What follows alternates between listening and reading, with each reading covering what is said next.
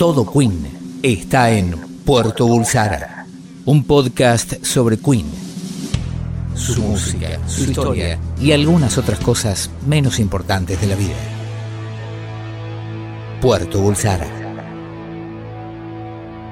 Y aquí está de regreso su podcast amigo. ¿Qué tal? ¿Cómo está? Hola, ¿cómo les va? Eh, ¿Cómo te va, bebé? Bien, ¿Cómo se Alexis. Bien, todo tranquilo. Antes de meternos en el tema, podríamos hablar un poco. Hay de- varias, hay varias cosas que Sí. quedaron dando vuelta. Primero, que, eh, que sumé muchas adhesiones esta semana. Baja, yo diría que te bajes un poquito el pony. No, no, no, no estoy subiendo Porque- pony, pero sumé muchísimas adhesiones. Fueron más de las que vos pensaste que, que podía. fueron más de lo que, lo que vos pensaste que yo podía llegar. Por lo pronto.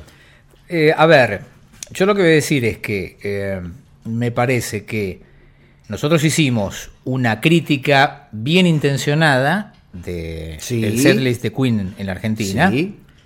pero que vos, curiosamente, eh, me parece como que soñaste demasiado. Fuiste No muy soñador con algunas cosas. Fui, fui. Exigiste muchas también. Sí, fui Más soñador. allá de lo lógico. No exigí tanto.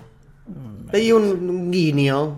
Estoy tratando de buscar algunos Un tweets que guiño medio, llegaron. medio, medio al fan de Star Wars. Un, un- un guiño medio treki pedí. A mí me parece que pediste un poquito mucho. eh, gen- o sea, gente que recogió el guante de, eh, a ver, a ver, a ver, por ejemplo, qué sé yo. El Alessi es un romántico, un soñador, pretende que toquen esos rarities que los fans enfermos amamos, dice Sí. el amigo arroba TC de guitarra.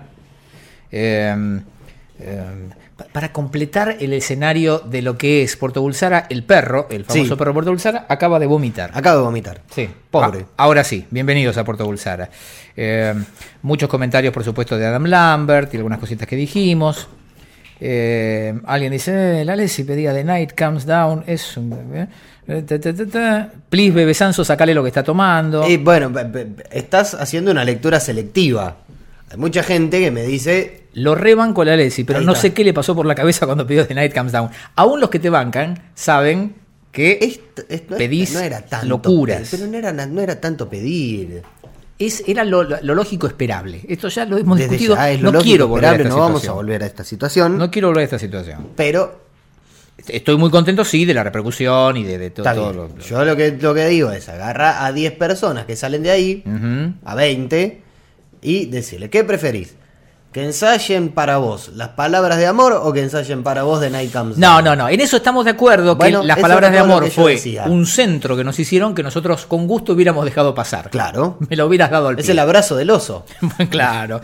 Sí, gracias. Mirá, la verdad, te agradezco mucho la corbata, pero Sí. yo lo que necesitaba eran medias. Que no se corte. Sí, eh, pero bueno, no se los puede culpar por eso. El resto de la- del, del setlist No, son bien, cositas muy puntuales, un guiño nada son más. matices. Me parece que vos pedías cosas muy raras, Sí, cosas que no tocaba Queen con Freddy en vida. sí. Vos querías que la tocaran con Adam Lambert en 2015 24 en gira años. sudamericana. Y bueno, pero ahí es cuando tenés que tirar, está bien, no es todo Las Vegas, tenés que tirar un... No, a mí me parece que treki. los guiños los hicieron con esos temitas de los primeros discos. Con lo que para mí fue una sorpresa de In the Lap of the Gods. Varios lo destacaron eso. Es que sí fue una no era sorpresa. esperable.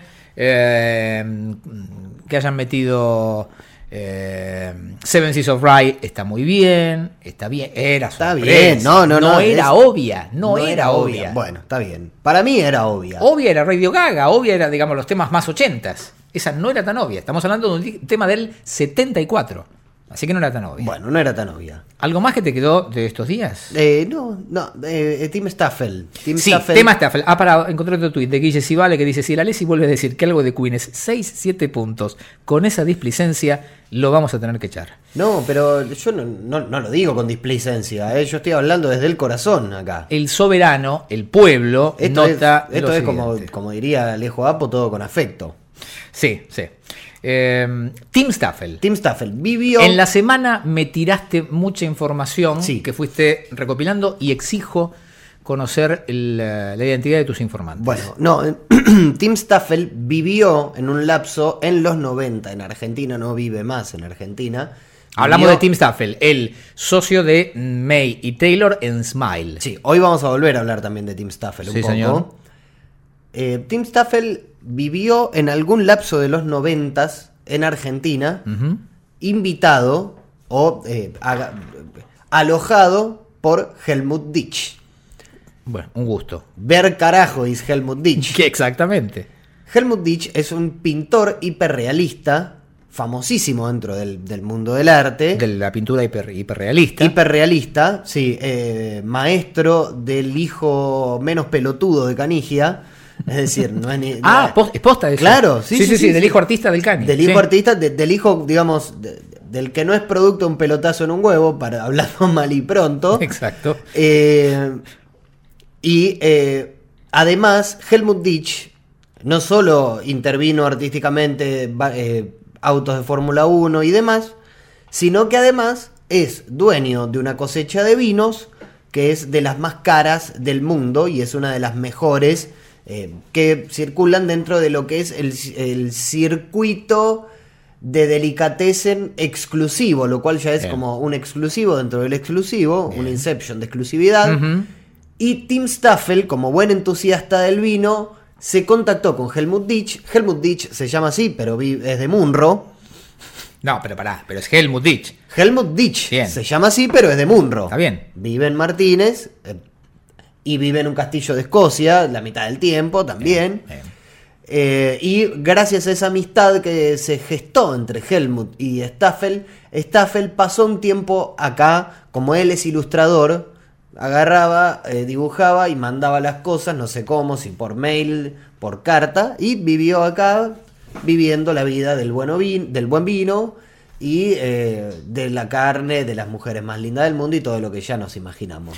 Eh, eh, hay que decir que eh, la conexión, mm, digamos, materia prima argentina que incluye eh, carne, mm, mujeres y el eh, noble fruto de la vid, nos ha traído mucho músico por acá. Sí, y también, ojo, estás, de- estás soslayando terreno de Patagonia. Terreno en Patagonia, sí, sí. terreno de Patagonia es... Pero ya ahí entramos en un terreno más, en un territorio más de, no, le compraron... eh, Bueno, pero sacando, Sí. qué sé yo. Ven, el, el año pasado se, yo tengo un amigo muy querido, José, lo que vive en Villa Langostura y eh, me- el- a fines del año pasado me mandó un mensaje de voz que decía, boludo, está Robert De Niro, acá es un viejo de mierda. Claro, claro. bueno, Eh, me enteré hace poco de eh, el suizo de hielo. El suizo de hielo. El, el suizo de hielo parece una- una- un hombre que está hecho cubito. No, la banda Yellow, los de The Race. Sí, los de Oh Yeah. Oh Yeah también. El suizo tiene un restaurante y tiene bodega. Tiene un restaurante y tiene bodega. Un restaurante de esos de eh, a puertas cerradas, esas cosas. Este... El bistró. Sí, sí, El, exactamente. el- el famoso bistró. Sí. Y algún día haremos un capítulo eh, dedicado a las conexiones. Este, eh, el día que hablemos de la vida, pero el día que hagas tu, eh, tu indiscreciones, tu intrusos Sí. de Queen, Sí. seguramente meteremos también el tema de la conexión mujeres y todo lo demás. Bien, me parece fantástico. Bien, eh, hasta ahí llegaste con Staffel. Hasta ahí llegué con Staffel. Mira vos. La fuente es el propio Helmut. Mira, mira. Y no creo que nadie lo haya descubierto eso, sino eh, alguien hubiera tocado el Yo pito. escuché. Sí, a vos te había llegado el dato, Claro, porque, cierto. digamos, tenemos un amigo en común con Helmut, nosotros dos, que es Tote Puerta. Ajá. Mira vos. No fue sabía al, claro, fue al primario con Helmut.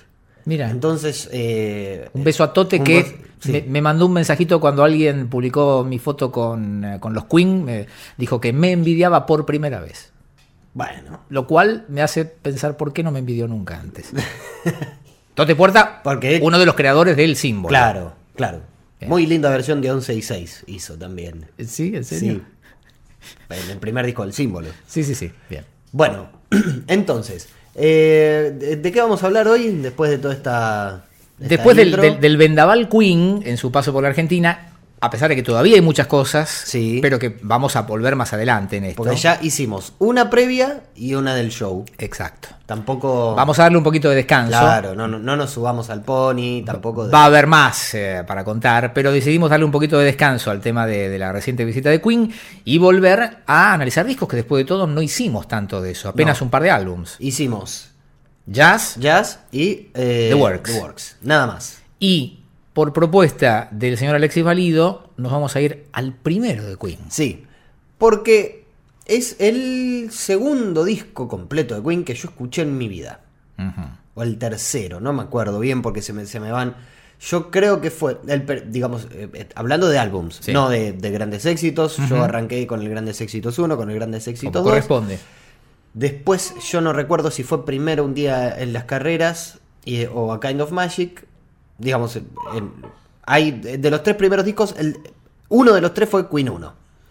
Que lo encontré un día en eh, una disquería desaparecida ya, disquería Temas en eh, LOPDB y General Paz, a 8 pesos. Hermoso. Yo tenía, creo que mis ahorros en 1994 eran 6 pesos. Le pedí dos a mi mamá que me los dio, obviamente. Y volví con Queen 1. Bien. Queen 1. Eh, Disco que yo compré en vinilo también en una disquería eh, de la Avenida Escalada. Ajá. ¿sí? En vinilo con, con edición argentina. Edición argentina y original de la década del 70 porque tenía la etiqueta, la tiene todavía, lo que pasa que el vinilo me lo secuestró mi hermano hace poco, que hubo una racia de vinilos en mi casa y mi hermano se llevó todo lo que consideró potable. Eh, tenía la etiqueta de un subsello de EMI que se llamó Convivencia Sagrada. Era un subsello Ah, por eso tu hermano le puso así al. era un chiste interno. Uno de los discos de Pez, la banda de mi hermano, se llama Convivencia Sagrada. Convivencia Sagrada era como una especie de subsello de EMI o una colección de EMI dedicada al rock progresivo de los 70. Claro. Eh, tenía un logo que cierro los ojos y lo vuelvo a ver de dos guitarristas, así medio psicodélico todo. Y eh, bueno, el disco está, lo tiene mi hermano, pero está. Y a mí me, causó la- una gran impresión. Me intriga algo de la, de la di- di- edición argentina. Sí. Las traducciones. Porque Eh, vos decís otro muerde el polvo. sí. Pero bueno, eh, está bien. Como mi suegro que también le dice otro, muer- otro muerde el polvo cada vez que respiras. vos sabés que. Pero hay, por ejemplo, Sí. vos le decís por favor yo a Please Please Me. No, a pesar de que es el título con el que se anunciaba acá. Claro, por eso. Incorrectamente traducido. Por eso. Las traducciones. Sí. Que se- yo- se- lo, último que, a lo último que se llegó fue con Nirvana, límites territoriales, territorial pissings. y es muy difícil en el primer disco, Sí. porque el gran rey ratón era, o el gran- Espléndido Rey Ratón. espléndido rey ratón. Sí. Espléndido Rey Ratón. Vos sabés que no recuerdo cómo estaban traducidos los demás. Qué buena pregunta que me haces. Espléndido rey, mantente vivo o mantente con vida. Para mí era mantente activo, Mantente activo. pero no estoy seguro. Eh, haciéndolo activo. bien o pasándola bien. No me acuerdo. Porque eso queda. Eso es- es- es Sí. Eso depende mucho, pero muchísimo. My favorite king era mi duende eh, rey. Creo ¿Mi que duende sí. rey? Creo que sí. No recuerdo Pero que no, The no Night. hablaba de un duende. Y bueno, eh, pero era uno de fe- Strawberry Field Forever fue frutillas. Claro, pero pensá que My Fairy King, Fairy, era Hada. Ara. Ah, sí, Hada, Hada, Hada. Ah, pero Hada Rey, ¿cómo hacías? Eh, pero es que. Ojo, no estoy seguro, la verdad es que no lo mi recuerdo. duende rey The Night Comes Down, que era? ¿De- ¿La noche se viene abajo? se No, viene la noche. Se nos viene la noche. Se nos viene la noche. Vos sabés que no, no me Hijo puedo acordar. e ¿eh? Hijo e hija, bueno, eso es muy obvio. Sí, Jesús, Jesús. también. Los siete mares de Rey. Los siete mares de Rey. No tengo el recuerdo de las demás canciones. Sí, me impactó mucho, por eso te lo comenté la otra vez. Esto de Espléndido Rey Ratón para Espléndido Great Rey. Ratón. Sí. Eh, aparte, ¿en qué momento pasó de rata a ratón? Por eso. Bueno, eso, Espléndido rey rata. eso era muy caprichoso. Eh, durante muchos años el tema de las traducciones de las canciones era absolutamente caprichoso y a cargo de vayan a saber quién en cada compañía Eh, discográfica. eso sería hermoso de saber. Yo tengo mis casos favoritos. Uno de ellos tiene que ver con Queen. O sea, durante años Fat Bottom Girls fue chicas, Chicas gorditas, gorditas. Cuando claramente eran chicas culonas. Pero uno entiende que en 1978 no lo iban a traducir de esa manera. Eh, hay otros. Bueno, fines de los 80s. El gran éxito de Midnight Oil, la banda Sí. australiana. Beds Are Burning. Camas ardientes le pusieron No, acá, ¿no? las camas están que arden. Las camas están que arden. Sí. ¿Qué pasa? A veces no dependía. A, a ver, eh, en ese caso, Estamos hablando otra vez de déjala morir adentro, pero. pero En ese caso, hubo una época en que las radios le ganaban de mano a las discográficas. ¿Por qué? Porque el material muchas veces llegaba primero a las radios. Ah, entonces la radio era la que tiraba. En este caso, era la época de la Z95 y me acuerdo que alguien en la Z, anda a saber quién, dijo, es las camas están que arden. Se acabó. En ese mismo momento, Lo vació de contenido, aparte, pues las camas están que arden. Es un tema que habla de, de la racia que hicieron en, eh, de- con los indígenas en Australia. Era absolutamente político y social. terrible el tema, el video, era todo, y las camas están que arden. Pasaba por nombre de película de Tristán. Claro, o sea, eh, el, el título hace alusión a Sí. cuando quemaron un hospital con, eh, con, con indígenas australianos adentro y eh, sacaron las camas afuera que estaban prendidas a fuego con la gente ahí. ¿Cómo era el estribillo? ¿Cómo podés bailar mientras las, ba- las Claro, camas están ardiendo? ¿Cómo podés bailar? con- Bueno, en fin, no- nos volvimos a ir otra vez por las ramas, pero Pero estas cosas pasaban. estas cosas pasaban y es fundamental en los primeros discos de Queen porque están cargados de una mitología Sí. muy fuerte. A ver, pensemos. El disco se lanza en 1973. Sí, pero se graba en 1971 por primera vez. De allí la leyenda que aparece en la edición original que hace referencia a que la- música de este disco, estoy recordando así medio en el aire porque no lo estoy leyendo, eh, hace referencia a los, lo que la música de Queen ha sido en los últimos tres años. Claro. Ellos insistieron mucho en poner esto porque entendían que para el momento en que finalmente el disco salió, ellos entendían que esa música ya era un poco vieja. Es que de- no es casual que después, después, inmediatamente después, hagan dos discos en un año. Claro. Pues estaban. Habían juntado material. Hay un desfasaje, por lo general, que suele pasar en las bandas, entre el primer disco y el segundo, Claro. en términos. Porque el primer disco te cuesta conseguir la guita, quizás te pones un poco más mañoso. Y al mismo tiempo tenés que seguir trabajando como banda y seguir componiendo. Y las canciones empiezan a pilar como un, como un hoarder que el- el- no las podés sacar hasta que las primeras no salgan. Entonces se da ese desfasaje y por eso yo coincido, eh, o, o al menos reafirmo mi teoría sobre la mejor época discográfica de Queen que arranca justamente con el primero. Para mí, personalmente. Yo- es la, la mejor trilogía. ¿Qué pasaba en el mundo en 1973 en términos de discos? ¿Tenés idea? ¿Vos sabés Eh, que en términos de disco, lo más importante que tenemos es el lado oscuro de la luna. se lanza ese mismo año? Se lanza ese mismo año. Eh, tenemos también eh, Led Zeppelin 4, me parece. Pavada. Eh, tenemos. Por las dudas que alguien se lo, se lo pierda, el, el disco que tenía, Escalera al Cielo. Claro. ¿Sí? Eh, ¿Qué más? ¿Qué más? Eh, ah. A ver, Bueno, espérate. acá teníamos Artaud. Eh, Pero- ok. Pero no. La- la distancia era la muy distancia grande. Era muy grande, enorme, sí, pero. Como para entender, quizás un poco. este, Bowie, Bowie lanzaba Aladdin Sane. Aladdin Sane también, 73. McCartney y Wings lanzaban Run, Band on the Run. Run. Elton John lanzaba Goodbye Yellow Brick Road. Sí. Eh, Springsteen sacaba el primer disco. Mira, eh, The Who lanzaba Cuadrofinia. Cuadrofinia. No, Zeppelin lanzaba Houses of the Holy. Houses of the Holy. Sí, perdón. Houses of the Holy. Y Pink Floyd lanzaba El lado oscuro de la luna. Eh, eh, así fue como googleé y aparecieron los 10 primeros, pero tiene que haber más de esos lanzamientos. Eh, Sí, Robert Wyatt sacaba Rock, Bot- Rock Bottom también, o estaba por sacar Rock Bottom. Zappa estaba Sudalurs, creo. de, de todo esto que estamos diciendo, probablemente eh, las referencias más obvias eran Bowie No sé si era tan obvia la referencia de Bowie. y hay un poquito glam. Pero es, es lo mismo que la referencia de Pink Floyd, quizás. Queen no tiene absolutamente No, nada que no, ver con Floyd. Nada. Pero, ¿dónde se juntaba la gente, la gente, digamos, con cierta actitud, eh, o, perdón, con cierta inquietud artística en Londres? En los conciertos de Pink Floyd, con, Sí. con Barrett. O sea, es muy probable que hayan estado ahí ellos, pero no una cuestión... Es como la cueva acá, eh, es decir... Estaba Pipo Lernud y estaba Papo, Sí. que los separan océanos de distancia. Y hay otra cosa, que son las escuelas de arte. Claro, Eh, tanto May como Taylor iban a. eh, no, no, perdón, May. Sí, porque Ta- Taylor primero había hecho odontología y después largó. y después largó y ahí fue cuando fue compañero de Freddy. Creo que era la escuela Ealing, el Ealing College, si no me equivoco. A ver, la historia de los Stones es parecida, vienen de la escuela de arte, digamos, muchos de los músicos Todos- ingleses de aquellos la- años la, salen de las escuelas de claro, arte. la gran mayoría de, de las bandas de aquel entonces salen de las escuelas de arte, Sí.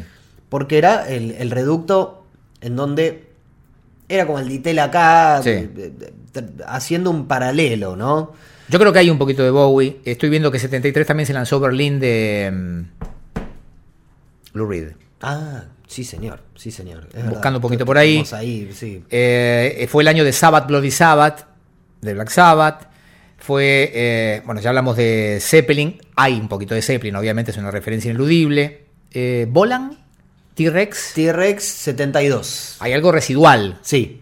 Lo más glam viene por ese lado. Lo más glam. Sí, yo creo que viene por ese lado. Kiss sacaba, creo que su primer disco también. seten- no, seten- sí, 73. Primer Para- disco de Kiss. Para mí está muy lejos, igual. Está lejísimos. Pero eh, en algún momento vamos a tener que establecer esa, esa dicotomía Sí. absurda que se generó acá. Yes lanzaba Tales from Topographic Oceans.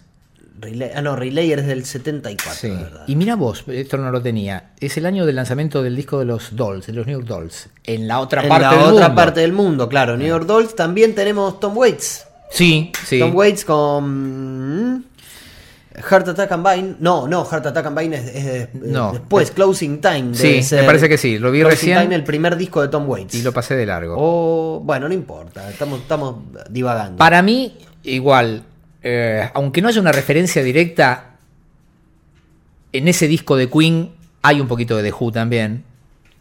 En- sí, hay, un poquito, de The En Who. el sonido. No, Lo no- que el sonido es otra cosa, para mí, ¿eh?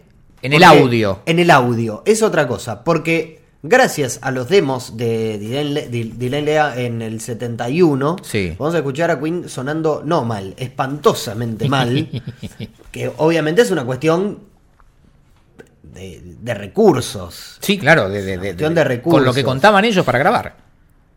Eh, hay una particularidad que es medio de infrafan, va, medio no, totalmente de infrafan, que es... eh, Me gusta la categoría infrafan. Sí, sí, sí. Que ya es, es el único disco en el cual el, el- el personal del- de, de Queen Sí. apare- a- aparece algo que no aparece nunca, en- en- que no aparece más en, todo, en, en el resto de los discos. A ver si sabes qué es. No, no sé. Roger Taylor aparece como Roger Meadows Taylor. Ah, sí, bueno. es el claro. único disco de Queen en el que aparece como Roger Meadows Sí. Taylor. Datazo, ¿no? Y aparte está mal, eh, por lo menos en la primera tirada, no me acuerdo si después quedó, le pusieron, fueron, fue, a ver, fueron dos chistes. A, a Taylor le pusieron el nombre, el segundo nombre, que Sí. él medio como que ocultaba, y a, a- a Deacon le pusieron Deacon John. Deacon John le pusieron. Sí, no recuerdo si fue la primera tirada y después quedó, es pero, muy probable que haya sido así. pero ¿eh? eh, que, que fue también como un chiste, que quedó Sí. como nombre de blusero, ¿no? Deacon, Deacon, John. Jo- que de- no- Deacon Jones hay un blusero. es que por eso. Sí. Eh, ¿Querés que vayamos tema por tema? Eh, me gustaría. ¿Hay un, hay un delay lea antes? Da- Dale, dale, chequemos. ¿cómo- Poné, no sé, ¿Lo, poné. lo buscamos en YouTube? ¿Eso? Busquemos en YouTube, sí. A ver si aparece. Porque es, es también es un buen ejercicio para todos nosotros escuchar que en algún momento fueron humanos. Y sobre todo en esta época. No es que fueron humanos, es que también este fue un disco, porque si ya hablamos de una noche en la ópera con respecto a los costos de estudio y demás, en este era imposible pensar en qué condiciones se grabó esto. Bueno, este es el gravísimo problema que tenemos de YouTube, que Las es publicidades. Las publicidades. Pero a ver. A ver cómo sale esto. Vamos, muchacho.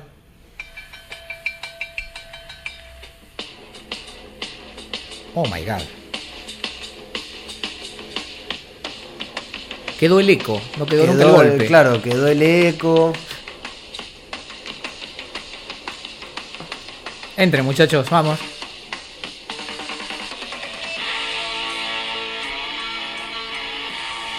No está tan lejos igual de la... Pero Es más, te diría que está bastante poderosa. Sí, pero la. La batería suena muy parecida a la batería de Sabbath.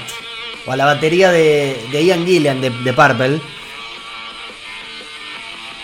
No, de Gillan no, de. Ya, perdón, de, ay, de Ian Pace. Eh, Ian Perdón. Pace. Ay. Gillian, ¿qué, qué se me ocurre? Esa- esas baterías como muy profundas.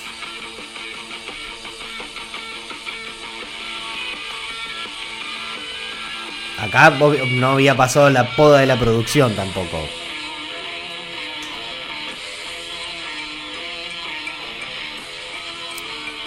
¿Cuántos encerro, eh? More Cowbell. More Cowbell. ¡Hoy! También es. No volvió nunca más el cencerro, ¿eh? No está en el disco, en el, no sé, ¿eh? En el disco está. Sí. Ah, no volvió nunca más no a volvió nunca más al, a discos. En vivo. Eh, en vivo sí. Al disco de estudio no volvió nunca Yo más. soy muy fan del cencerro en los discos.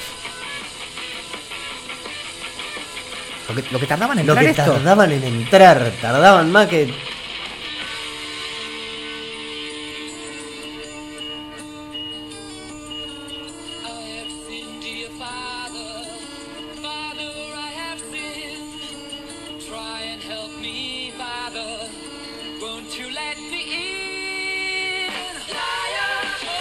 No estaban cuidados los coros, no, No, estaba, no. no. no estaba nada muy cuidado, pero lo bueno es que lo que le faltaba era nada más que producción.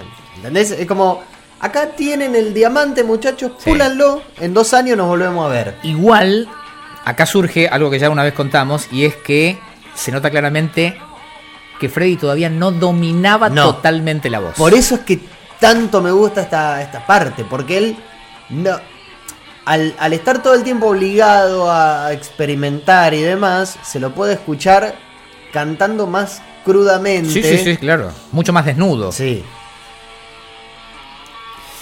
Bien. Bueno, bien. es difícil, ¿no? Eh, A ver. Esto eh, era Delay Lea, los demos año 1971, ellos Sí. decían, bueno, queremos hacer un disco.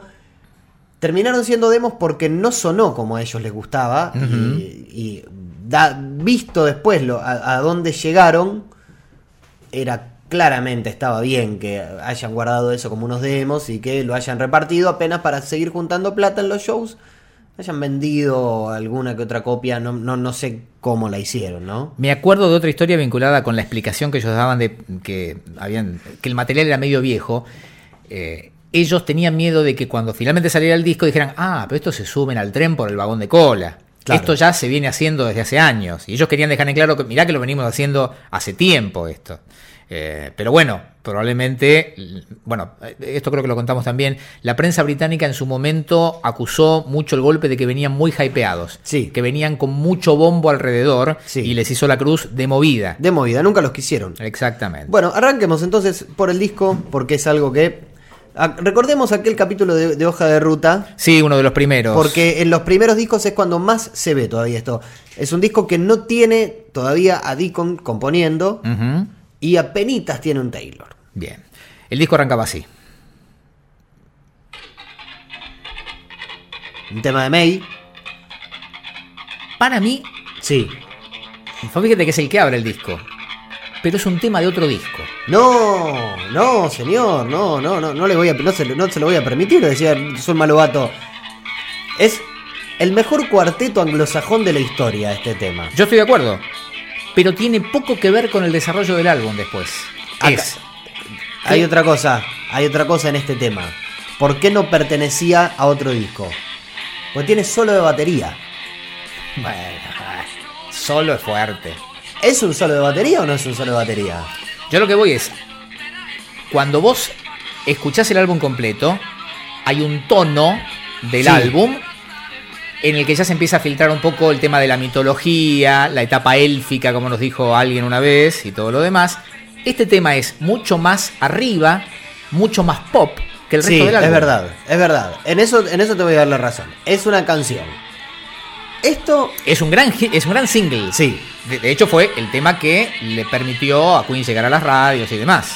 Eh, ¿Esto venía de Smile o es, eh, es cosecha propia? No, esto tengo entendido que es Queen directamente. Es conocida la historia de que llega a la, tele- a la BBC porque dejan una copia blanca en eh, una redacción de la BBC. Alguien tenía que musicalizar un documental de no sé qué miércoles, puso esto y parece que llamó mucho la atención. Y a partir de eso empezaron a preguntar quién era esta banda. Eh, pero no, tengo entendido que esto es Queen. Sí, lo que tiene es, es, eh, a mí lo que me fascina es que tiene ese color de cuarteto. De- Chucuchum, chucuchum, chucuchum, Sí, sí, sí, sí. Ti- Tiene esa Es- cosa de, de cabalgata que a mí me Sí, gusta mucho. Sí, y eh, lo- con una canción bellísima. ¿Ves? Es temazo. yo digo lo de, lo de la voz. Nunca volvió a hacer esas cosas de esa forma. No, no. Nunca volvió a hacer esas cosas de esa Bueno, forma. hay un recurso que usa en este tema y que lo vuelve a hacer en eh, Death on True Legs. Eso de grabar frase por frase. Sí, Que eso se nota claramente que mete una frase y graba la otra en otro Es que momento. yo tuve la suerte de poder escuchar este disco, la primera edición, de, de- el, el CD que yo me compré, es una edición anterior a la que sacaron después del 91. Sí, la de Hollywood Records. Claro, que es mala la edición. Digamos, es mala la, la- El corte de audio es malo. el corte de audio es malísimo. Entonces eso una vez lo llevé a un estudio de grabación. Sí. Estamos gritando como locos, ¿no? Me parece que está muy fuerte esto. Eh, lo, lo llevé a, a un estudio de grabación. Tuve la suerte de poder escucharlo. No te digo ya por canales, pero sí, digamos, con, con un sistema de audio Como la gente. superior al de como la gente, ¿no? Con, Sí. con, con todos los, con todos los, los monitores y con todo. Y es espectacular porque cuando vos estás escuchando, por ejemplo, Keep Yourself Alive, se escucha el que se abre la cinta ante cada frase. Ah, ¿se nota eso? Sí, se renota. En, un, en una alta fidelidad, alta fidelidad, se renota. Yo lo que digo de este tema es, está, claro eh, que es un, un- un hit, es un single Sí, este, es el hit llamado a ser hit. Eh, me da la sensación, sobre todo comparado con la versión en vivo, a mí me gustaba mucho la versión que aparece en Live Killers. Sí. Mucho. ¿Pero por qué? Por la velocidad que tenía. Era en vivo, en aquellos años, en esa gira, era Era demoledora. Arrollador. Claro, pero no sé si. ¿con- ¿De qué hablamos la otra vez? Bueno, con Don't, Don't Stop Me Now pasaba eso. Sí, Pero acá pasa. Para mí se da al revés. Para mí, si, si, eh, la versión de, de Live Killers le saca quizás un poco el aire de canción. Sí, claro, sí, y el porque- aire bailable que porque es tiene. demasiado acelerada, si Sí. querés. Pero a mí, me, a mí me gusta muchísimo. Para abrir el disco me parece. A ver, espérate a ver si la encuentro para solo para poder ejemplificar cómo sonaba esto en, en vivo, que era eh, realmente terrible. ¿Dónde estás? Keep Yourself Alive. Sonaba así. En el 79. Ya el ritmo era completamente ya, ya- distinto. ya estamos.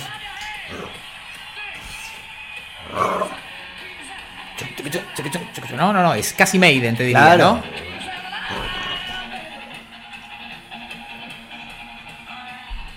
Lo que me está mordiendo este perro no tiene nombre.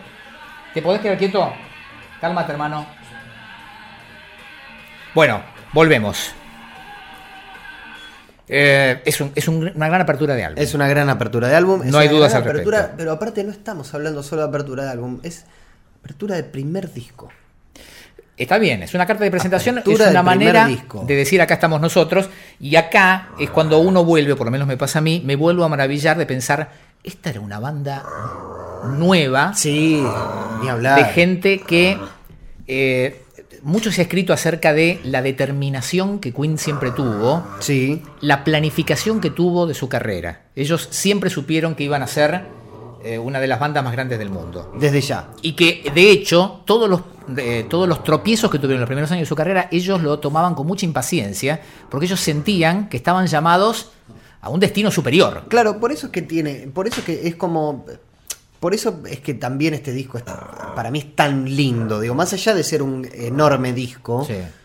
eh, es tan lindo porque vos ves que también hay cosas que le juegan en contra con respecto a la ansiedad, escuchándolo en el disco mismo. ¿no? Me- me- está bien, tenemos el hit, pero al hit le metemos, ¿sabes qué? Eh, un solo de batería. Y por eso no fue un hit al nivel de Bueno. lo que fueron lo- lo- los, de, los de más adelante. No descubrimos nada si decimos que es una banda exagerada, excesiva. Excesiva, sí. Y que encima se Pero ya de juntaron. movida en el primer tema, en la canción más pop de todo el disco, la única que podían llegar a vender dentro de lo que eran esos años para una banda, eh, digamos, de canciones, Sí. por decirlo también de alguna forma. Recordemos que las canciones, que la música pop en 1973 duraban 8 minutos quizás las canciones, claro.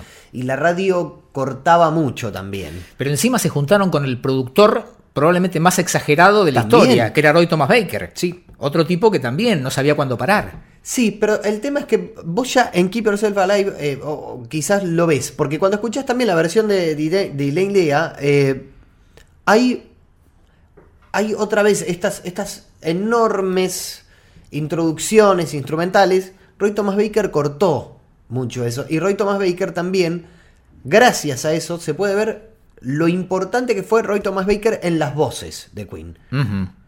Porque recién escuchamos un layer Eh, excesivo. y aparte, ¿sabes qué? Un layer medio... eh, Áspero. un, me- un layer áspero y medio Adam Lambert, ¿no? A, a nivel de... ¿Sí? ¿Exagerado? decís? Exagerado, claro. No, yo notaba en esos primeros coros eh, eh, es- esa cosa que después sí fueron tan buenos para hacer, que era la uniformidad. Salía Sí. un caño en el que no veía las costuras. Acá todavía se veía Es que eso es lo lindo, ver cómo... alguna imperfección. Claro, esto es ver cómo se va armando el, el cabildo. Es Sí, el cabildo de. Adobe, es hermoso. Vamos, seguimos. Sí, Eh, vamos a Doing All Right.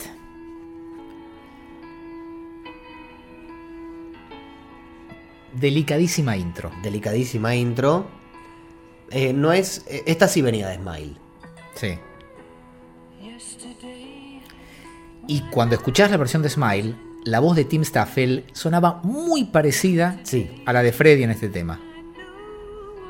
Un Freddy que, nuevamente, nunca volvió a cantar así, ¿eh? No. Porque hace un falsete que después no hizo, es un Claro, falsete diferente. Es un falsete diferente. Yo lo veo, es un falsete. Falsete medio de musical, un falsete teatral. ¿No? Y acá cuando abre. Es muy lindo esto.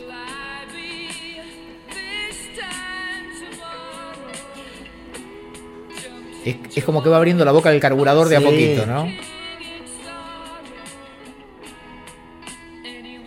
Otra de las características de las canciones de este disco, que en realidad era una característica de la época, como bien decís vos, el, digamos, el- el- la duración promedio a lo mejor sí era 7 minutos en el 73, es esta cosa de los cambios de ritmo, Acá es que era muy, muy, exagerado. muy de rock Sí, progresivo. muy exagerado. Acá ya viene el primero, ¿no? Esta especie de bossa nova Esto inexplicable. que no se entiende. Sí, es como una especie de. ¿Ves? Acá le está actuando. Y esto. Después no lo volvió a hacer mucho. De actuar el tema. Cantando. canta- como cantante, como, como performer, creció. Pero. Muchísimo. Pero esto de actuar el tema en un disco. Quizás sí tenías un Sisa de Rendezvous más adelante. Sí. Esto es rarísimo. Esto es rarísimo. Y acá aparece, para mí aparece también el gen de la de Rapsodia Bohemia. Sí, puede ser. Y acá rompe la banda. Y acá rompe. Y me gusta mucho cómo entra. Pero también, por otro lado, es como. es- a- arrancamos comiendo. Arrancamos comiendo un flan con dulce de leche. Y ahora le tiramos al lado una. No terminamos el flan y le pusimos una milanesa. Con papas fritas. Sí. Y empezamos a comer la milanesa con papas fritas. Y, y a la vez, ojo que metemos freno de mano ahora, ¿eh? Sí. Y ahora metemos las voces. Ensalada de fruta arriba de eso. Sí. Es- por eso me gusta tanto, porque es como. Es todo, todo al asador todo el tiempo. Bueno, ¿qué pasa? Yo creo que eso también tiene que ver con lo que vos decías del primer disco. Querían mostrar todo junto Claro. y al mismo tiempo. Es hermoso. Mirá todo lo que podemos hacer. Es el Diego jugando en los cebollitas. Es eso, ¿eh? Mirá todo lo que sabemos hacer y nos sale. Me gusta esto. Mira qué lindo. Pa- pasan de eh, el momento violento a la- al, al- al pasaje más delicado, ¿no? Es linda canción esta. Sí. Es linda. Es rara. ¿Esta es la canción que vos querías que hicieran en vivo? Sí. Buah, Yo quería que hagan esto en vivo, ¿eh? buah, está bien. Y nunca les voy a perdonar que nunca hayan hecho lo que viene en vivo. Estos guitarrazos, acá es donde yo encuentro un poquito de The Who, ponele. Sí, sí. Es el factor sorpresa, ¿no? También. Pero también era innecesario dentro del tema. A mí me encanta el tema, me encanta. Eh, a ver, como siempre me- siempre me, me- nada, me atrae mucho todo lo que hace May. ¿Cómo habrá sido trabajar con las diferentes capas en aquel momento? ¿Sí? Sí, Porque era experimental todo. era todo experimental. Bueno, saltamos. Saltamos. Se viene el espléndido Rey Ratón. Otra, otro cuartetazo, ¿eh? Otro cuartetazo hermoso. ¿Es Hendrix esto? Y puede ser, sí. Yo digo por el- el- la, la búsqueda casi experimental. De... Se sabe que fue influencia grande para ellos. Sí. Pero esto es más yes, quizás, me parece. Sí, sí. No, no, yo me hablaba del sonido y de esa intro. Ah, sí, el Esto sonido puede ser sí. un poquito más yes, sí. ¿Por qué no? Yes Crimson que tenían esa cosa. ¿Ves? Acá el tipo. Bueno, esto es hermoso, ¿no? Y Alcides. Ahora, Alcides.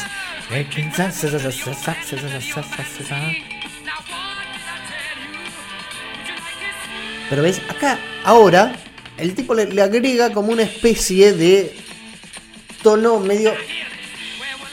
medio. medio de, de estar, ¿entendés? Es, es- es como medio eh, Floyd, eh, la, la parte esta del, del discurso Es dirigiéndose a la dirigiéndose gente. a la gente. Ok, sí. Y está bien. Pero parece, ¿no? Parece como que está, está es declamatorio. ¿Qué es eso que se escuchaba? ¿Ese era un flanger? ¿Qué era un.? Ya pasó, ¿eh? Metió un guitarrazo ahí medio guau. guau. Y Ah, de hecho que hay un guagua. acá hay un guagua. Le responde ahora la guitarra. Claro. Una rareza, ¿eh? Una rareza también dentro de Queen, ¿eh? Me gusta cuando se responden las violas.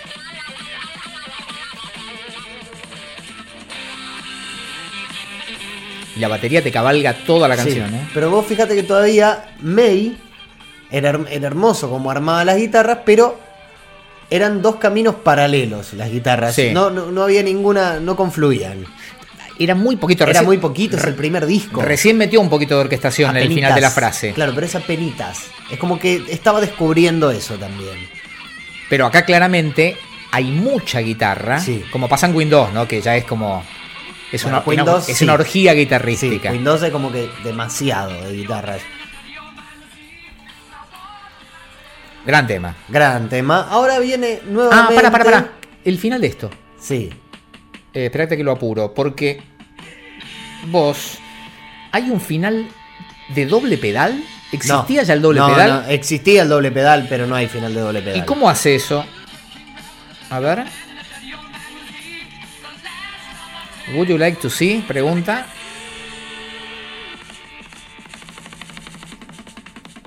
Ahí va.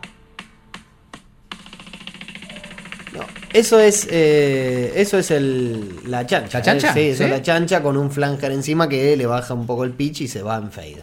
Ok. Yo pensé que era bombo. Y dije, me, me extrañó. Digo, ¿es doble pedal? Bueno, el mejor tema del disco. Lindo cómo se pega esto. Uno, uno de los mejores temas del disco. El segundo mejor tema del disco o uno de los dos. Taylor. Hermoso, Taylor. ¿Podés hacerlo un poquito más arriba, Roger? A ver.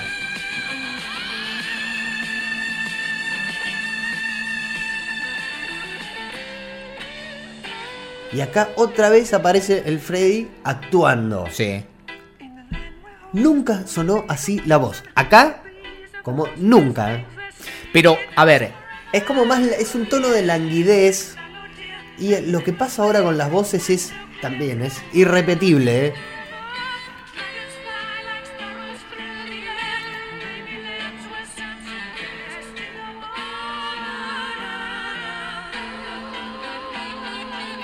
pero vos sabés que ese falsete de Freddy para mí es fruto también de que de no. la inexperiencia. Exactamente. Sí.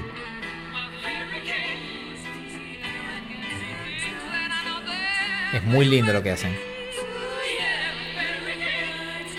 Sigue sin ser tan homogéneo como fue después, ¿no? Pero, Y ahora, ¿cómo Ahí, acá sí confluye.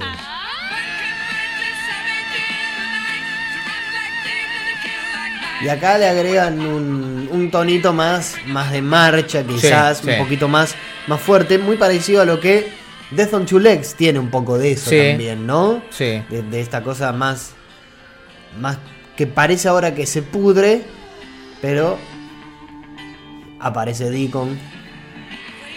Vos fíjate, vuelvo a Keep Yourself Alive. Sí, Hasta ahora, todo lo que vino después de Keep Yourself Alive, eh, a nivel eh, composición, no tiene nada que ver. no, no, no son. Keep Yourself Alive es homogénea.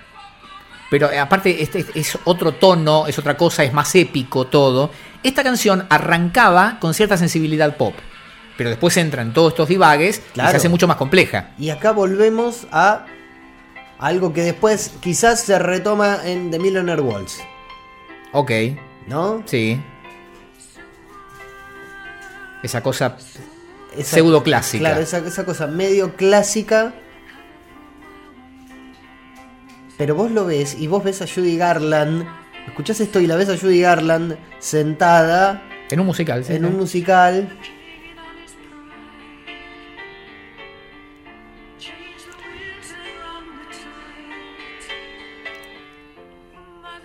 Mother Mercury.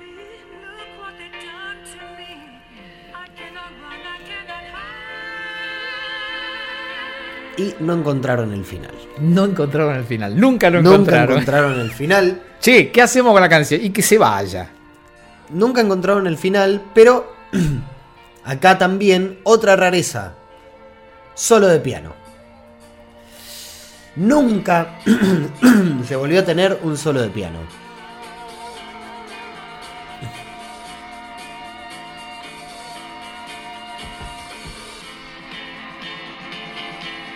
No es un solo de piano. Sirve al pasaje de la No. canción.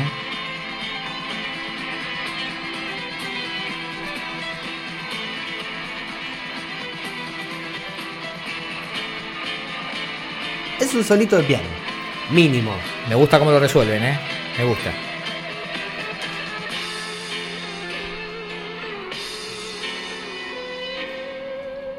Hay mucho de esto en este disco. Sí, ¿no? hay mucho del remanso, hay mucha orilla del mar. Y a la vez, tampoco era tan reconocible el sonido de la Red Special. Por eso. Todavía no estaba. Ni, Freddy tenía clara la voz, ni Brian tenía tan puro el sonido que después es- fue, muy fácil de identificar, ¿no? Acá está el otro tema pop de- de- del álbum, está claro, ¿no? Fueron los dos singles exitosos. Sí. Lo que pasa con Liar, Y tampoco tiene nada que ver esto con el resto del disco. no. No tiene absolutamente nada que ver, no solo con el resto del disco. La batería con Flanger también. ¿Te acordás eso que decía el hi-hat de Taylor? Abierto. Sí, acá es donde más se escucha, ¿eh? En este tema.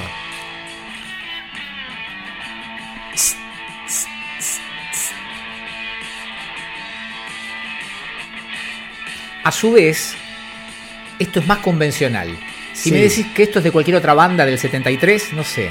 No sé ni en qué andaban en esa época. Si me decís esto es de The Faces, te digo, puede ser, qué sé yo. Y acá aparece la primer, este riff, la primer, el primer gran guiño a Zeppelin. Sí.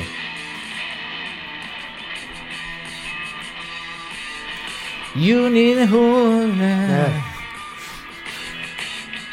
Pero después lo toman más adelante, ¿eh? Ahí Está bien. Claro, este es Whole Whole Lotta Love.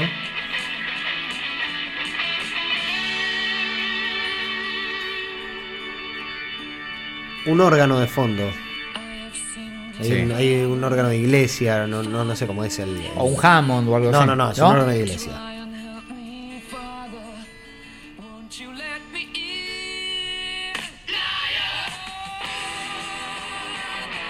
Me causaba mucho impacto cómo entraban los coros Sí. y cómo Freddy iba haciendo "Oh", encima de los coros. Nuevamente, escuchalo cómo, cómo la interpreta. Bueno, acá, acá empieza a pelar. Sí. Y acá empieza a decir, mira que no me parezco a ningún otro cantante. ¿eh? No soy Plant, no soy Daltrey.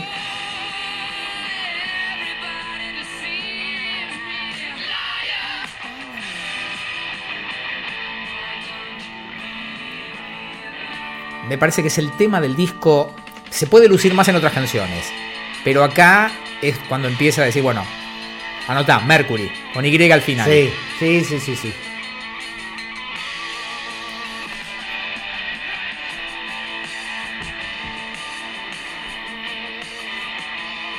Y aparte tiene un buen equilibrio, no es tan drástico entre partes. Como que el, el puente este es un lindo puente, es un puente de cemento. Sí. Está muy bien esto. Los ¿eh? otros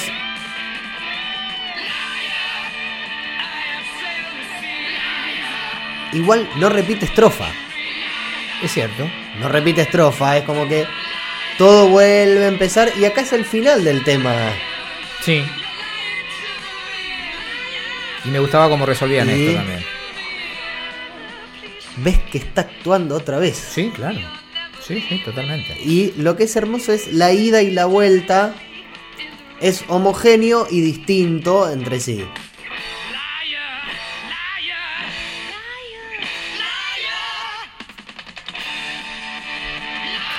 Muy bueno. Es un gran tema, ¿no? No es esto es que- muy bueno. Y todo el tiempo parece como que va a terminar y no termina. Y cuando no termina te vuelve a enganchar con otra parte. ¿eh? Es, es un gran tema, gran tema.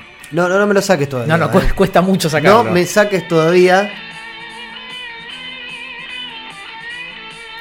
Tiene no hay todo. mucho solo tampoco. Este corte que viene ahora Ah, hoy sí, otra vez. Es Alcides. es raro. Otra vez Alcides. Hay mucho cuarteto en este disco. Hay mucho cuarteto anglosajón.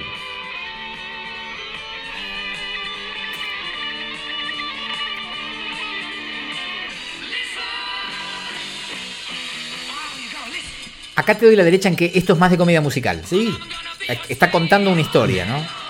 Pero cuando ya en la parte de Father, please forgive me, o cuando dice liar, liar, liar, y después al final ya todos liar. Sí, sí, es un coro de gente sobre es el un escenario. coro de gente, es el coro de gente con el dedo apuntándolo.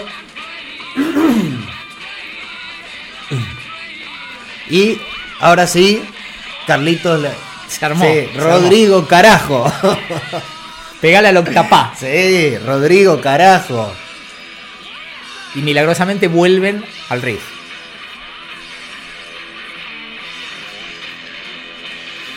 Es una pequeña obra de arte esa Sí. canción, ¿eh? Sí. Y ahora Deacon.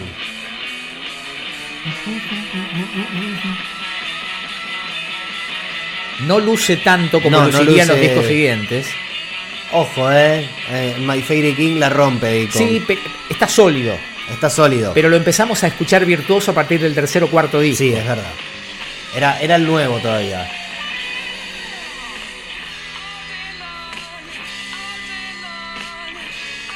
Y el final. Sí. Esto va con mano agitada. Esto va con ma- mano agitada. Sí. Vos corriste en la paternal, te gritan desde la otra sí. tribuna. Vos corriste en Ray. Y en Brighton. Hermoso. Sí, sí, sí. Es de lo mejor del álbum. A vos Sí, te gusta más de My Favorite King, pero Es que My Favorite King me gusta más en términos de, lo- de algo que no volvieron a hacer. Esta es otra cosa. Quizás es más entrañable Liar. probablemente resuma todo lo que después haría de Queen. Claro. Pero es sólida. Sí, tremendamente sólida. Bueno, la canción para volver. Para volver a la noche en un colectivo. Es esta. Es la canción por excelencia.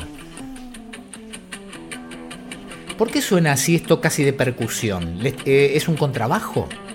No, no, no. Es una guitarra española. Pero eh, vos escuchás el golpe, ¿no? Sí. Es. Pero es un golpe así muy. ¿Será la moneda? Qué buena pregunta. ¿Será la, la famosa moneda de, de May?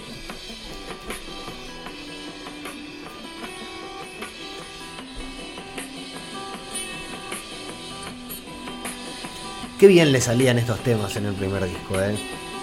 ¿Es el mejor disco en cuanto a baladas? Eh, pu- puede ser.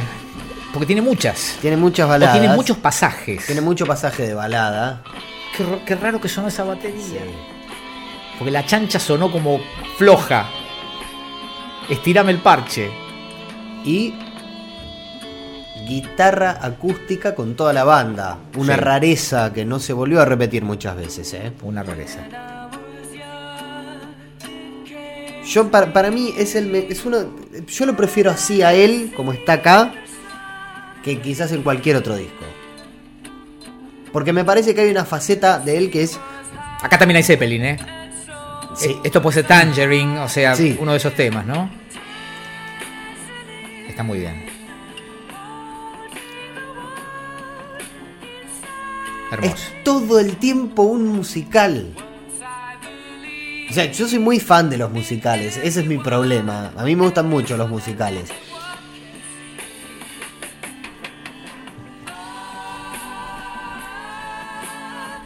¿Este es el que era de Staffel? No, no, no. May Staffel, Doing. Alright. Ah, Doing Alright es May Doing Staffel. Alright es, es May Staffel. Este es May 100%.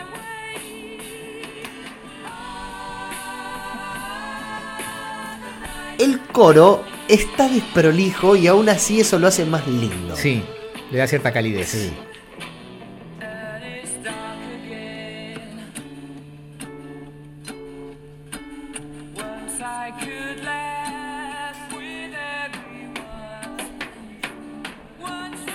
Qué raro que es eso. También son raros los cortes de Qué Taylor. raro que es eso. Pero toda, en aquel entonces era, era como lo que. a- a- nosotros tuvimos la suerte de tener a Moro Sí, acá. sí. Que Moro era el maestro de esos films larguísimos de balada. Que arrancaban ya.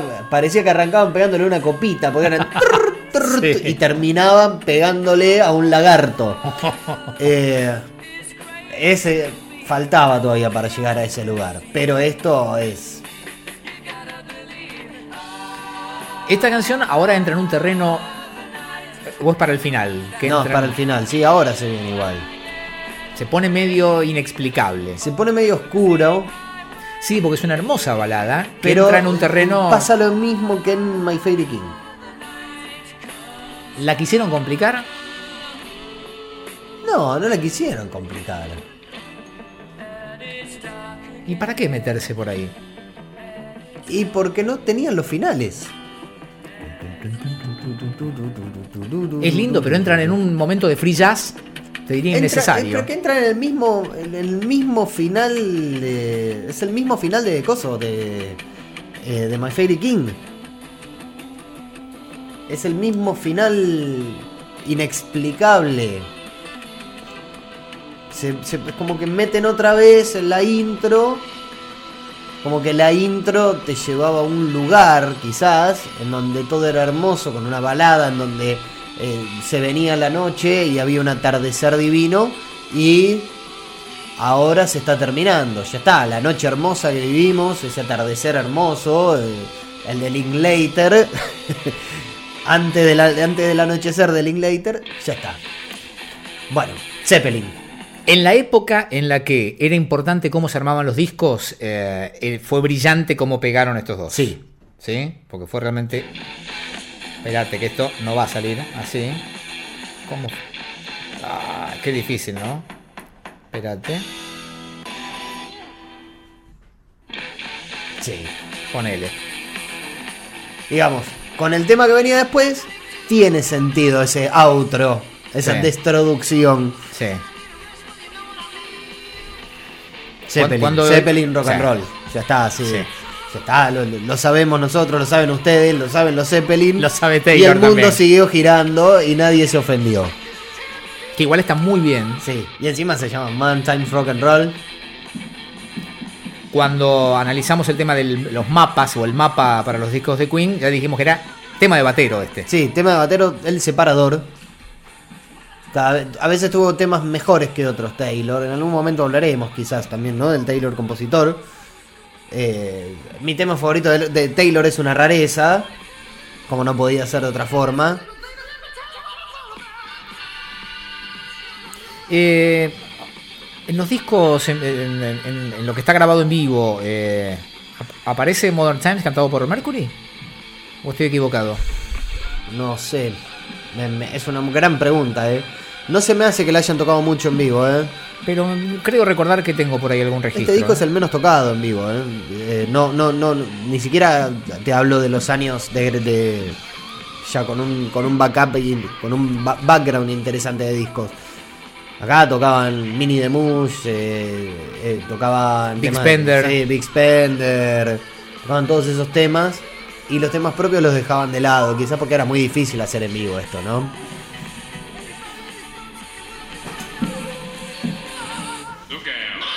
¿Quién habrá sido ese de Luca? Look out. ¿Quién habrá sido, no? Y acá.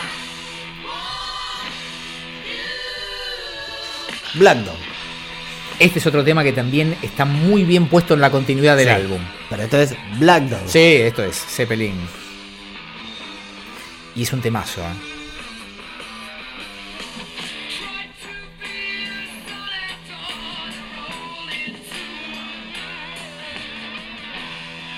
Es muy contundente. El riff es está muy bien. impresionante. Sí.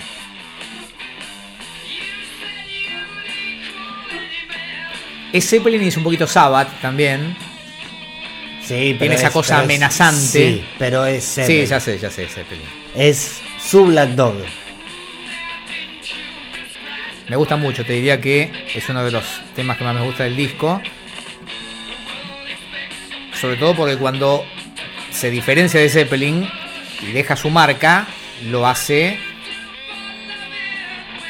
con el corito, que me gusta mucho como sale.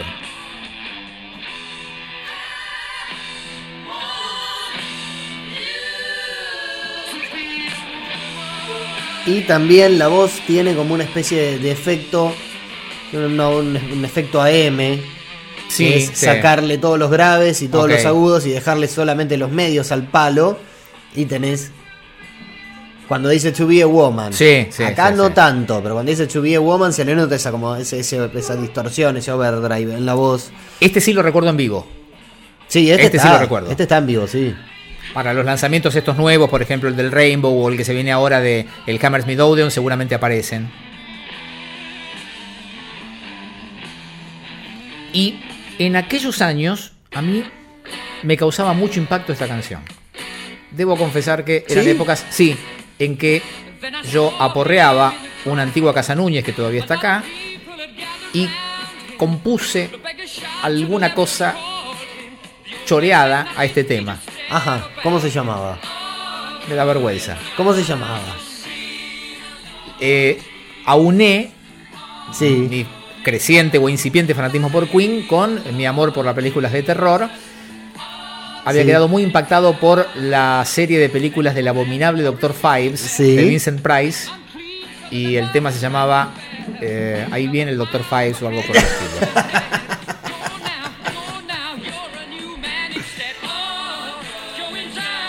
Sí. Por eso, ¿ves? Ahí empezaba a ser un poquito Ahí de Estela Raval. Claro. Pero está bien porque jugaba. Él jugaba. Y esta cosa marchosa estaba bien. Sí, a mí no me- yo no soy muy fan de Jesus. Eh, y digo, no, no- solo de, de la canción tampoco, pero Ah, era una, de- era una declaración religiosa claro, la tuya. No, no soy muy fan de, de Jesus. No sé por qué. Me, me encanta el, el estribillo, pero algo le falta para mí. No sé bien qué. Me parece el- uno de los temas más flojos del disco. Esa cámara, ¿no? Qué es raro. que todo el tiempo, claro, esta, esta marcha es linda, Pero los limita también. pero los limita. Y es es como que no salen nunca de eso. Convengamos que ellos tampoco tenían muy en claro. ¿Ves? Esto, otra vez. Pero a ver, yo creo que también hay que pensar, yo te insisto siempre con el tema del contexto. Claro, no, hay no, que no, pensar en el contexto qué está- era lo que se escuchaba, lo que se acostumbraba, lo que estaba de moda, Sí. lo que era tendencia en 1973. Desde ya. ¿Es muy diferente a lo que era tendencia en 1974? No, pero ellos, Pero ellos ya, ya tenían, tenían- un disco adentro en el 74. Sí, pero metieron dos discos en el 74. Sí. Y dos discos con canciones que tenían un principio y un final. Bueno, porque se aprende Acá- a esto. Bueno, pero pará. Eh, a ver, así como dijimos, para hacer un álbum debut es sorprendentemente maduro en algunas cuestiones. Sí. También es naturalmente. Le cuestan los finales, claro. O crudo en otras Les cuestiones. cuesta estacionar. Es un disco debut, le cuesta Sí, estacionar. exactamente. estacionar. Manejar, maneja. Tiene Pero, registro. claro. Pero no se la complique No, porque no va sí, a poder estacionar. y bueno. Está bien. Pero por eso, ah, eh, por eso que es que no creo que también tiene que ver, porque quizás en los otros está más justificado el pasaje. Acá es. No, no, fíjate, lo largo. acá Dale, es. dale. Sí, sí, sí. Dale, métele, métele. ya Está, es, es, es Jardino En rata blanca. en rata blanca, claro. Lo cual nos deja. Esto me gusta. Bien. Pero también, ¿cuál era el tema? ¿Dónde paramos y cómo hacemos para volver a la melodía original? Y bueno, me parece que lo que más se elaboró en este disco es dónde paramos y cómo volvemos. Ese era el problema, ¿no? Era cómo, cómo volvemos. Y el final del disco es con esto que ya lo hemos discutido. Que es lo siguiente. Farro, quedan dos minutos de cinta. Y vamos a zapar el que estábamos haciendo la semana pasada a ver si, si sale. Para mí es inexplicable. Son. Para mí eh, no es inexplicable. Es un momento en el que eh, estaban zapando un tema que iba nuevo. Y tenían un rato. ¿No ves? Con ese razonamiento, metele un par de vueltas más al tema anterior, de Zapada. no, no, ¿Pero para qué? Vos decís que ellos cuando grabaron esto ya sabían que el tema completo iba a entrar en. Cuando el ellos, próximo. no, cuando ellos grabaron esto, agregaron vueltas, agregaron vueltas a los temas, a las zapadas de los temas, y aún así se le- les quedaba chico, entonces dijeron, y bueno, vamos a zapar la nueva que estamos haciendo, y si va, va. Y quedó, es como una especie de despedida, es una especie de despedida, y, es una especie de despedida, y vean lo que se viene. Lo que viene, lo que viene. Es como un avance, es como el final de Volver al Futuro 2. ¿Vos te acordás que con los años después que fue saliendo de los. eh, em, de los outtakes del disco? Eh, de los outtakes están lo- los demos. Debe estar. eh, Matt the Swine. Matt the Swine. Que a mí me gustaba. Me parecía que.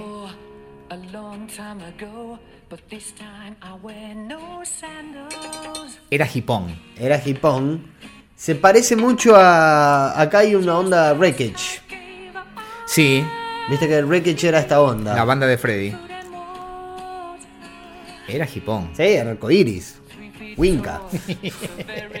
Santa Olalla, Sí. Ara Totaclián y Dana. Sí, sí, sí, sí, no, no. Acá uno escucha el Londres de aquellos años. Y a su vez no se escucha mucho Queen acá. No. Es como les pegó el hipismo. ¿Ves? Es, es, eso me, me encanta. Pero entiendo por qué no quedó en el No, disco. no, claramente no. No Es- tenía nada que ver con Es eso. lindo esto. Es lindo, pero. Es Hear. Sí, sí.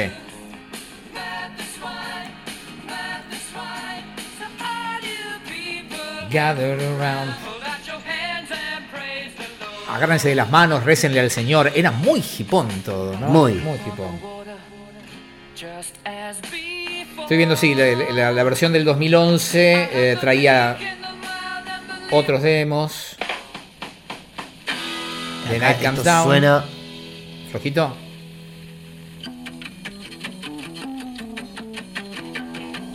Pero ese efecto de percusión ya estaba. Ya mirá. estaba. No, pero este no es el demo de Vinelia, ¿eh? Sí, sí, sí. ¿Sí? Sí, señor. Mirá que tenía. No tenía esa. Diciembre del 71. Diciembre del 71, sí. No tenía todavía esa cosa. ¿Ves? Es como que lo soltó en el, lo soltó en el medio del camino. Ya está, se tiró del tren. Porque no supieron resolverlo. No lo, no lo sabían resolver. Es encantador poder escuchar Sí. eso. Quiero ver cómo termina de entrar. Y pasamos a otro demo.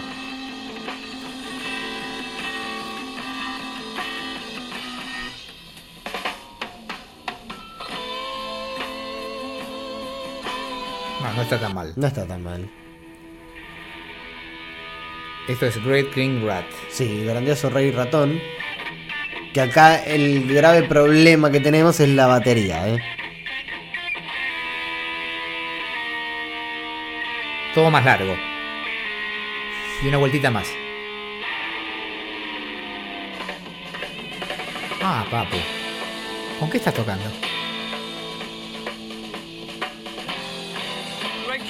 Es acústica. Es acústica, sí. Tiene esa onda. Sí, medio española, ¿no? Que Sí, yo decía sí. yes por, por Relay, ahora hay un tema. Algo, Spanish, algo que me hace acordar mucho a esto. Y le falta fiereza al vocal de, de Freddy. People esta versión se emparenta con Matt the Swine. Vos sabés que una de las cosas que me gustaba de Jesus era Freddy intentando otras cosas con la voz. Sí. Eso es lo lindo que tiene para mí. ¿Hay algún otro outtake de acá? Em, no en la reedición del 2011. Me pregunto si no estaba acá el blues que ellos hacían eh, en, el- en los primeros shows en Sí, vivo. Fool I've Been. Eh, Waterfall I've Been. No, pero eso es de 2. ¿Eso es de 2? Eso es de 2. Ese tema perfectamente podría haber... eh, Esa era la pregunta que te iba a hacer. ¿Qué tema te hubiese gustado o qué temas te hubiese gustado que escuchar en este contexto de Queen 1? Con lo que vino después, ¿eh? No, no, perfectamente podría haber estado ese blues. Sí. Y eh, de lo que yo recuerde, no creo que mucho más. No creo que mucho más. De- Después todo lo que se Pero conoció... digo que te hubiese gustado escuchar acá, en este disco. Que te hubiese gustado escuchar. No que po- podrían haber estado. Bueno, eh, Seven Seas of Rye es más de este disco que del siguiente. Pero en el disco siguiente está terminada. Está bien, pero me da la impresión, cuando lleguemos a Queen 2, el, el gran disco eh, con- exagerado, Sí. aún más que en Night at the Opera, Sí. digo, por la sensibilidad pop de Seven Seas of Rye, era más de este disco que de Queen 2. Todo Claro, de, de sí. Queen 2 todos recordamos las 400 capas de guitarra metidas, la cosa épica. eh, no había mucha canción. no había canción. Por eso me parece que No Seven Seas of claro. era más de este álbum. Me parece. Me parece. Eh, yo- a mí me hubiese gustado, por ejemplo, mira lo que te voy a decir. A mí me hubiese encantado escuchar Bijou en este disco. Eh, lo que pasa es que vos te enganchaste del falsete de Freddy. ¿Es esa la historia? Eso, en ese contexto, me hubiese encantado escuchar It's a Hard Life, compuesta en 1971. Mm, imposible. Imposible. imposible. No sé si es tan imposible. No empezaría de la misma forma. No, pero aparte. Pero tendría más guitarras, tendría más voces, tendría más cambios de ritmo, tendría más un montón de otras cosas. Me da la impresión que en aquellos dos primeros discos, ellos todavía se tomaban demasiado en serio a ellos mismos. Sí, totalmente. No, No, se, hubieran permitido hacer algo como. No se permitían hacer canciones de cabo a rabo. No, y aparte esta cosa, eh, así como eran exagerados en los primeros discos, después pasaron a otro tipo de exageración. Eh, Sí. Digamos, se pusieron desvergonzados. Claro, pero en este disco, por ejemplo, no está la balada cortita. No, pero porque no, no hacían nada corto. No hacían nada corto. No, pero en el segundo tenemos ya. En, en- Eh, bueno, en el segundo tenemos sí, balada cortita. sí. En el tercero tenemos balada cortita. Sí. En el cuarto tenemos balada corti- cortita. ok. Ya en el quinto no, pero después vuelve la Bueno, balada cortita. pero claramente esto es un work in progress. Esto era Eso es lo lindo. un, un Es trabajo. un disco que no lo tendrían que haber sacado cuando lo sacaron. es un trabajo imperfecto. Sí, lo tendrían que haber sacado quizás dos o tres meses después, cuando las canciones ya estuvieran redondeadas. No, Pero- pero, para, para, para. Ellos llevaban tres años haciendo este disco. Y pero no puedes decir. Bueno, no. las canciones. Bueno, pero era un problema no de las canciones, sino era un problema de ellos. Era un problema de ellos, por eso. Estaban en un momento como banda en, la que- en el que todavía no habían eh, florecido individualmente y no habían terminado de armar eh, el- el- el- el- Y bueno. la máquina que fue después. Pero eso es lo hermoso de, de- de que tiene Queen. Es lo. Es, es- eh, que digo Queen, el disco, no la banda. Queen 1. sí.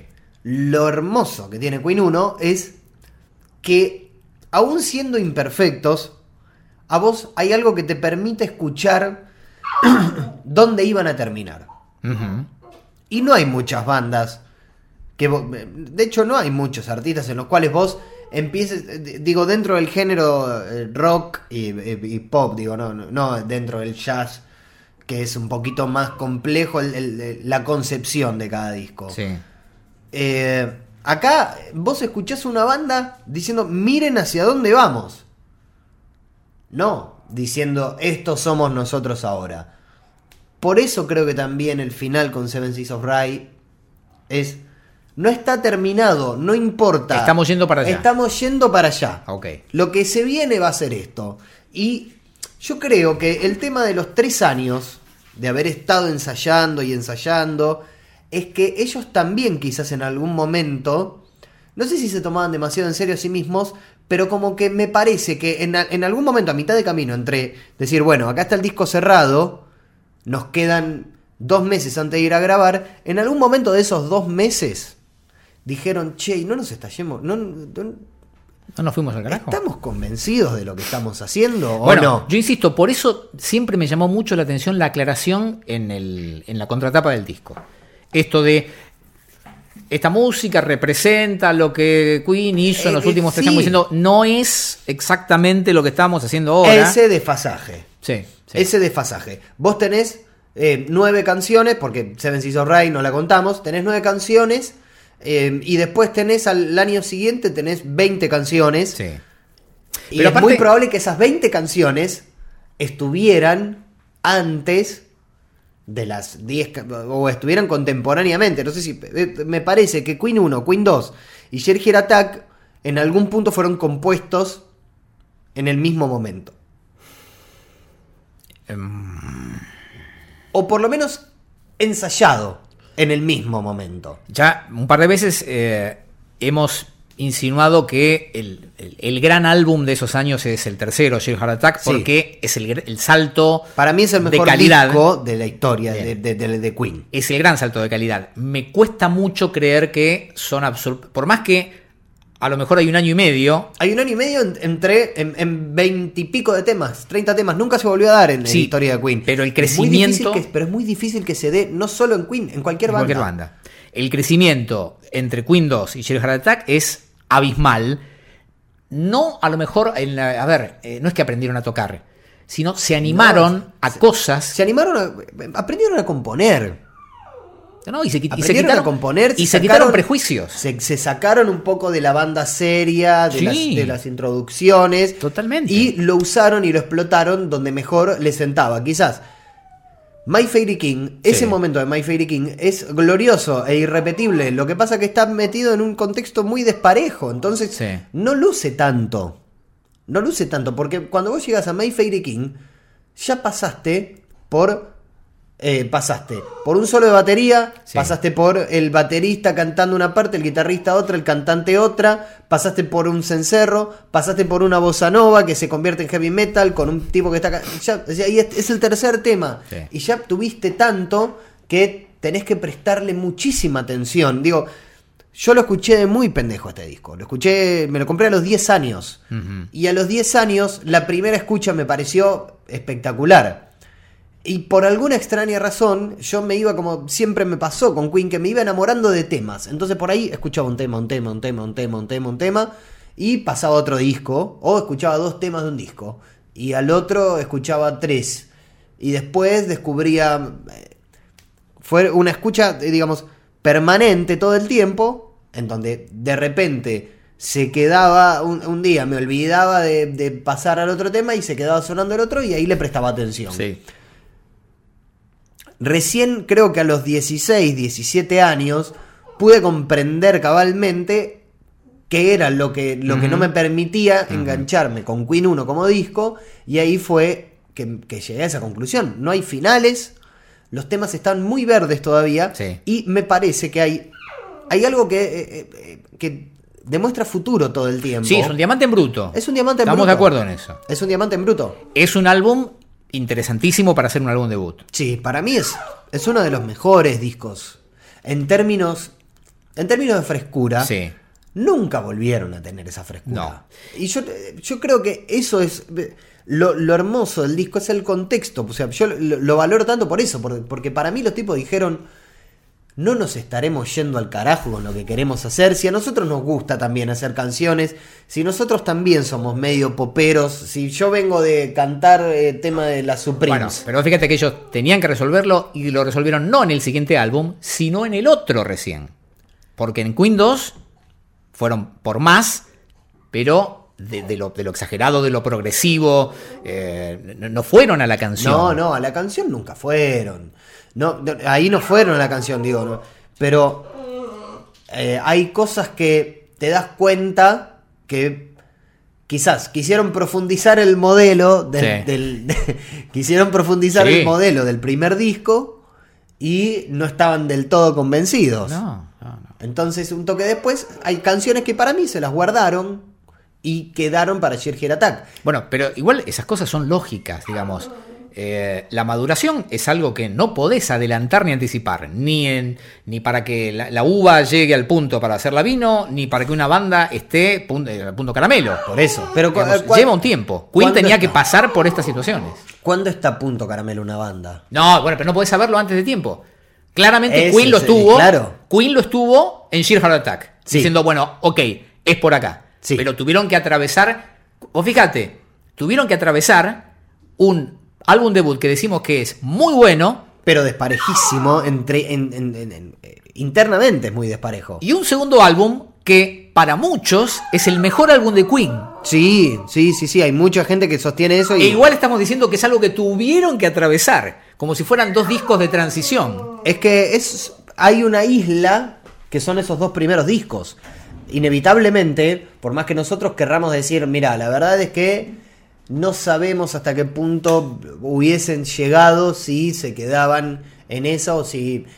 eh, es lo mismo que pasa quizás con, con- con la diferencia fundamental de banda de estudio y banda de estadio, que es, es algo que siempre hablamos nosotros dos. Eh, yo no sé hasta qué punto nosotros uh, nos podemos llegar a imaginar que hubiese sido de Queen sin la melodía y sin la canción. No, no, no. Es muy difícil. Es muy difícil.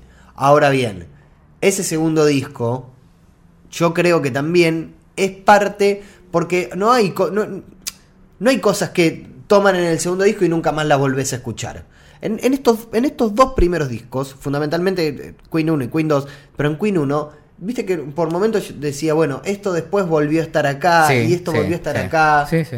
Eh, es como que ahí es un muestreo de todo lo que podía llegar a ser Queen y de todo lo que iba a ser.